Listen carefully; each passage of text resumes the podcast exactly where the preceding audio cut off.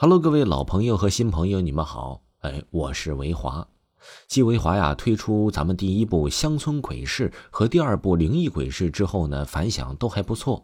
那么维华呢也推出了咱们的第三本个人 IP，这部 IP 呀叫做维华讲大案纪实的节目。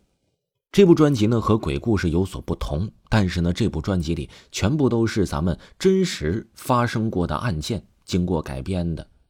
有很多呀，你在网上或者是电影、电视剧里经过改编的故事，有很多都是你听过的，网上流传的一些刺激的故事。比如由咱们改编的《昆明激情杀人案》，就是前段时间热播的《扫黑风暴》里面的原型孙兴，也就是孙小果。另外呀，还有一些未破解的案件，等待着一些网友去讨论。咱们故事大纲，比如说南大碎尸案、牡丹江三道口特大持枪杀人案、德福花园武士命案和药家鑫肇事逃逸杀人案、湖南安化抢劫杀人案、杀人魔刘永哲，这些一个一个的真实案件，我想手机面前的你应该多多少少有过耳闻。那么，就由维华带您参观犯罪的第一现场。那么就有朋友问了，说维华如何找到你的这部专辑呢？点击维华的头像，维华呢把维华讲大案纪实这部专辑呢放在了咱们账号的第一行，也就是第一个最起眼的位置。另外啊，在咱们的专辑点击咱们专辑的链接，也可以进到本部专辑里。这部专辑可谓是绝对的好听，我录着都是录了上集想下集。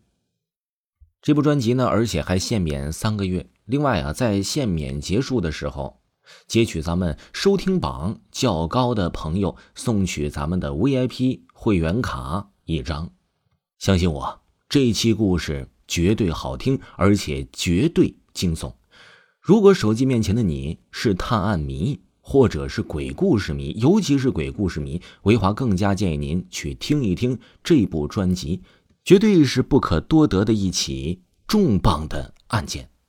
那么，在咱们的鬼故事专辑里，就给大家分享一下咱们大案纪实里的精彩的节目吧。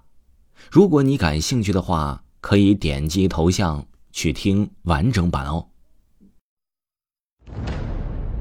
欢迎收听维华大案纪实节目，这里有国内外各大真实案件。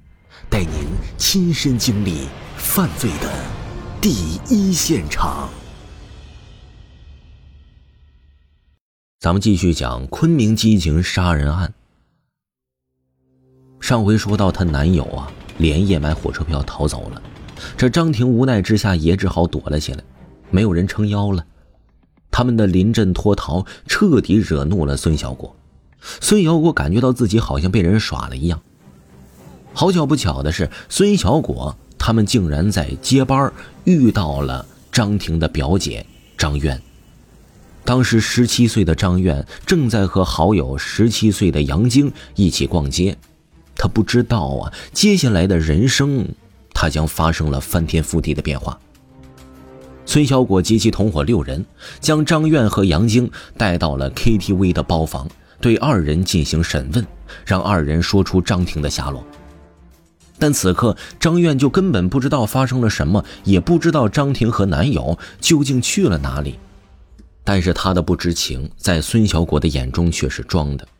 是孙小果便把心中的怒气全部发泄在了这个十七岁的少女身上。他和其手下对着张苑一顿拳打脚踢，随后呢，他又命令其二人抓住张苑的手腕。然后自己抬脚对着张院的腹部猛踢，几脚下去，张院便一口鲜血吐了出来。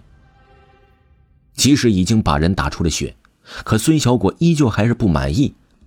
还有人拿来了筷子和牙签用筷子夹住张院的食指，用古代酷刑折磨着这个十七岁的少女。用筷子夹完手指，孙小果又命人按住张院。随后，他拽起张苑的手，用牙签扎进张苑的指甲缝。惨叫声回荡在 KTV 的包房里，一旁的杨晶看到这样的场景，早就被吓傻了。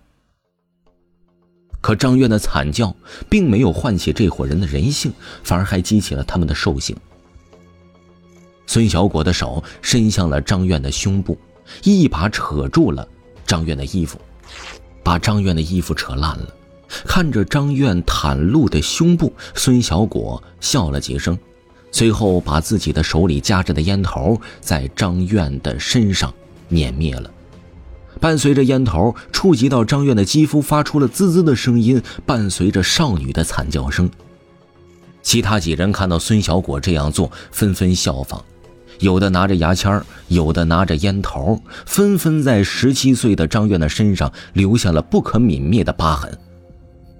看到他们这样，一旁的杨晶虽然害怕，但再也忍不住了。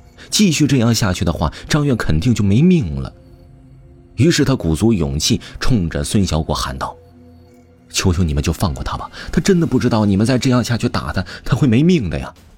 正是因为这句劝阻，杨晶也遭到了这群恶魔的毒打。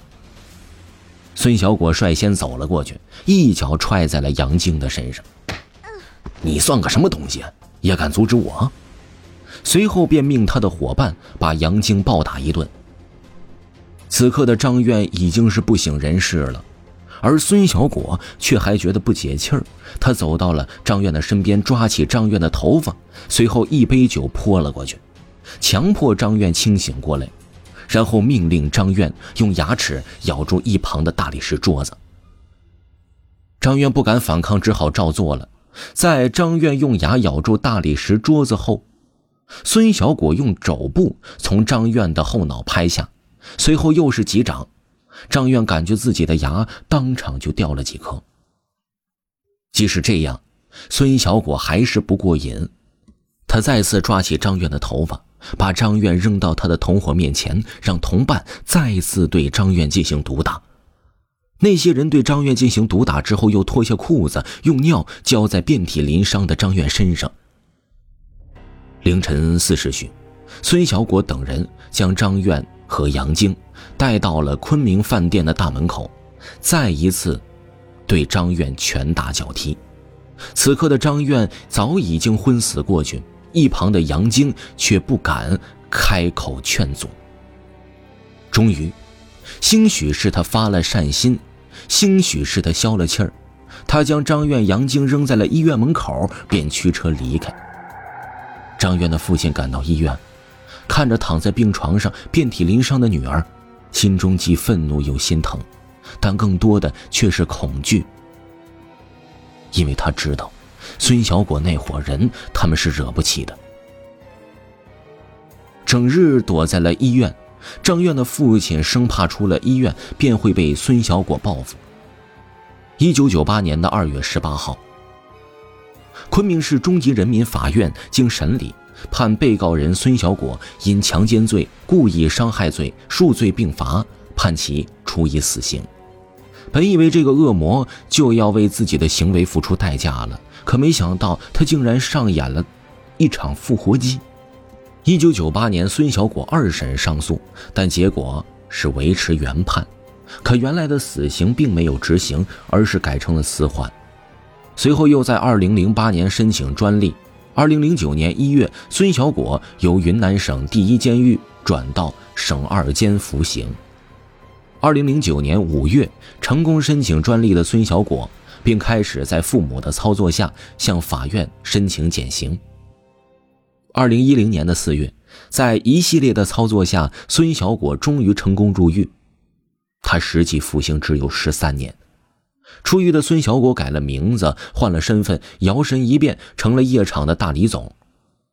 二零一一年八月，孙小果用李林晨这个名字注册了一家餐饮公司。二零一三年起，孙小果分别用本名孙小果和李林晨这两个名字注册了，经营了多家夜店。二零一七年八月。随着一些权力调整，孙小果渐渐退出了这些夜店的经营。这个恶魔之所以会再次出现在人们的眼前，是因为网络上的一段视频。也多亏了那段视频，让大众得知孙小果这个恶魔不但没有死，反而换了身份，在人间继续作恶。二零一八年七月，云南某航空公司的几名空乘人员到昆明的一家 KTV 唱歌，喝了点酒，空姐李某便和男同事王某发生了争执。愤怒的李某从王某说了一句“有种别走”后，便拿着手机拨通了电话。而他叫来的正是孙小果等人。监控录像显示，孙小果等人对着王某一顿拳打脚踢，将其膀胱踢爆，致其重伤。也就是这段视频，让孙小果这个恶魔暴露了。随后，警方立刻逮捕了孙小果，并对其进行了调查。一番调查之后，警方才发现，原来早在二十年前，孙小果就应该已经判处死刑了。可他的亲妈和继父却利用自己的职务之便，一层层的打通关系，不但免去了孙小果的死刑，而且还将他救出监狱，让他继续作恶。